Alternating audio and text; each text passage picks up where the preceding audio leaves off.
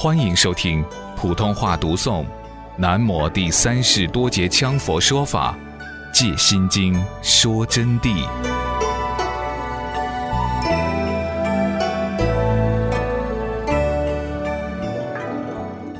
佛教是人生与宇宙的哲学，是一个至高无上的真谛，是科学的至高实践论证。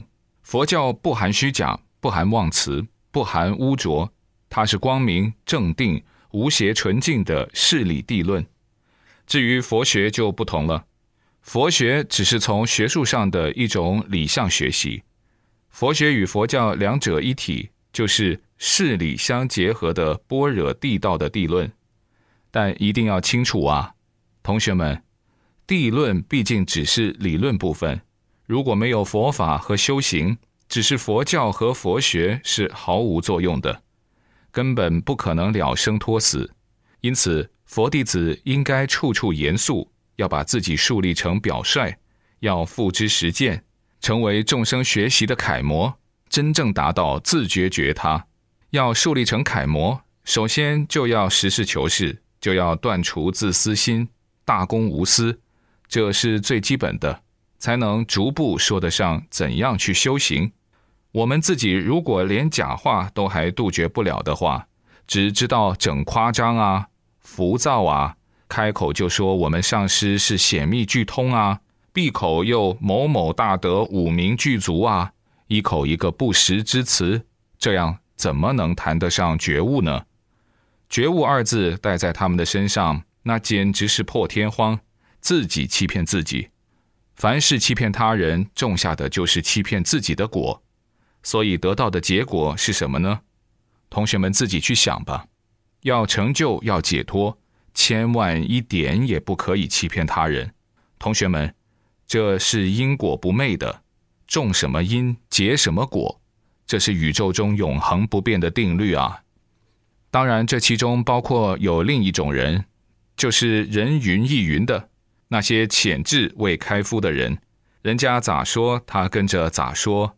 所以把整个社会造烂完，他们随波逐流，就属无名造业，就是无名原型给他们带来的造业。他们的正确态度是应该及时考证真伪而为论定。只要知道世间上的高僧大德，真正堪列显密具通妙安五明的，确实是凤毛麟角的，屈指一数，即能察见真伪，尤其是大圣德。更是稀有难得。至于巨圣德，那就别提了，做梦都难做到啊！只要是仔细观察一下，某人是不是显密具通、五明具足的？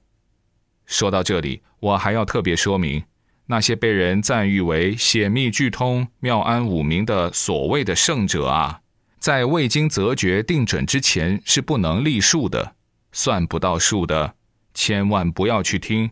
要自己亲身查照对照，关于择觉此类的圣德，就是我们怎么去选择这些圣德。佛教经典有严格的明文规定，条款性的定位，它是有条款性的。它这个东西不是虚词，一就是一，二就是二，所以我们不难于鉴定，就有具体方法去鉴定。圣德比大德还要高，但择定它是要考试的。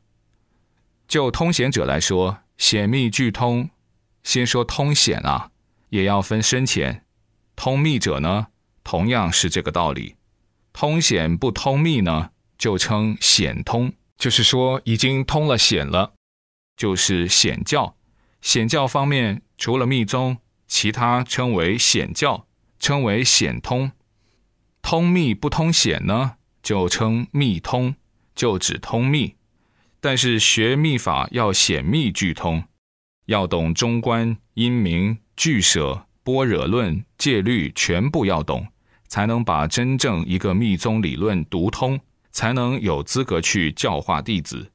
显密二者全通，那么两方面都不缺席了，才称得上显密俱通。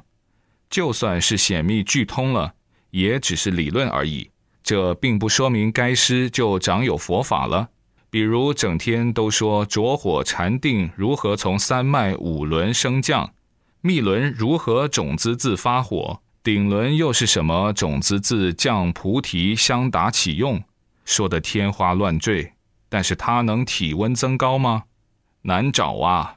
哪里能随便戴个帽子就说是真正的大圣德呢？就拿五名来说吧，五名的规定有五条，你们要懂，这是五个条款啊。通一名不能称通二名。通二名又不能称通三名，必须五名都全部通，完美无缺的，与世俗上专家的本事必须平齐，乃至超过专家学者，每一名都不可以低于世俗的专家。这样子的人呢，才能称五名俱通。如果说五名未达到超人类同科目的高度，不能称妙安五名。五名要达到同科别的高度。比如说你是学医的，那么就要拿一个医学专家来跟你两个比，你要达到他的高度，就算你通达；如果超过他，那就是妙安医方明。只是说我会医点病呵，我懂点跌打损伤，我懂一些拿脉针灸啊。我今天给你查一下子药酒，那个不算五名的，要达到那个高度才能算，要与专家评级。为了能说明白一点，我们现在就来把下面的分门别类的说一下，以经论来简略给大家注解一下，什么叫五名？你们好好来对照，今后你们就不会随便看哪个显密俱通、五名具足的空调子口号了。首先看他懂不懂，这五条够不够？显宗他学的啥？密宗他懂哪一步？就不可能被任何人把你们骗到了。就我刚才说的，这不是上师说的要必须，因为师资规定就是这样的。佛书上的，我可以翻书给你们看的。首先规定的是，凡是密宗的金刚阿舍离，就是灌顶的上师，必须显密俱通，五名具足。如果没有达到这一步，就说明该师这一位上师是要打问号的。除非另外一种情况可以例外啊，那就是圣德或大圣德。这是为什么呢？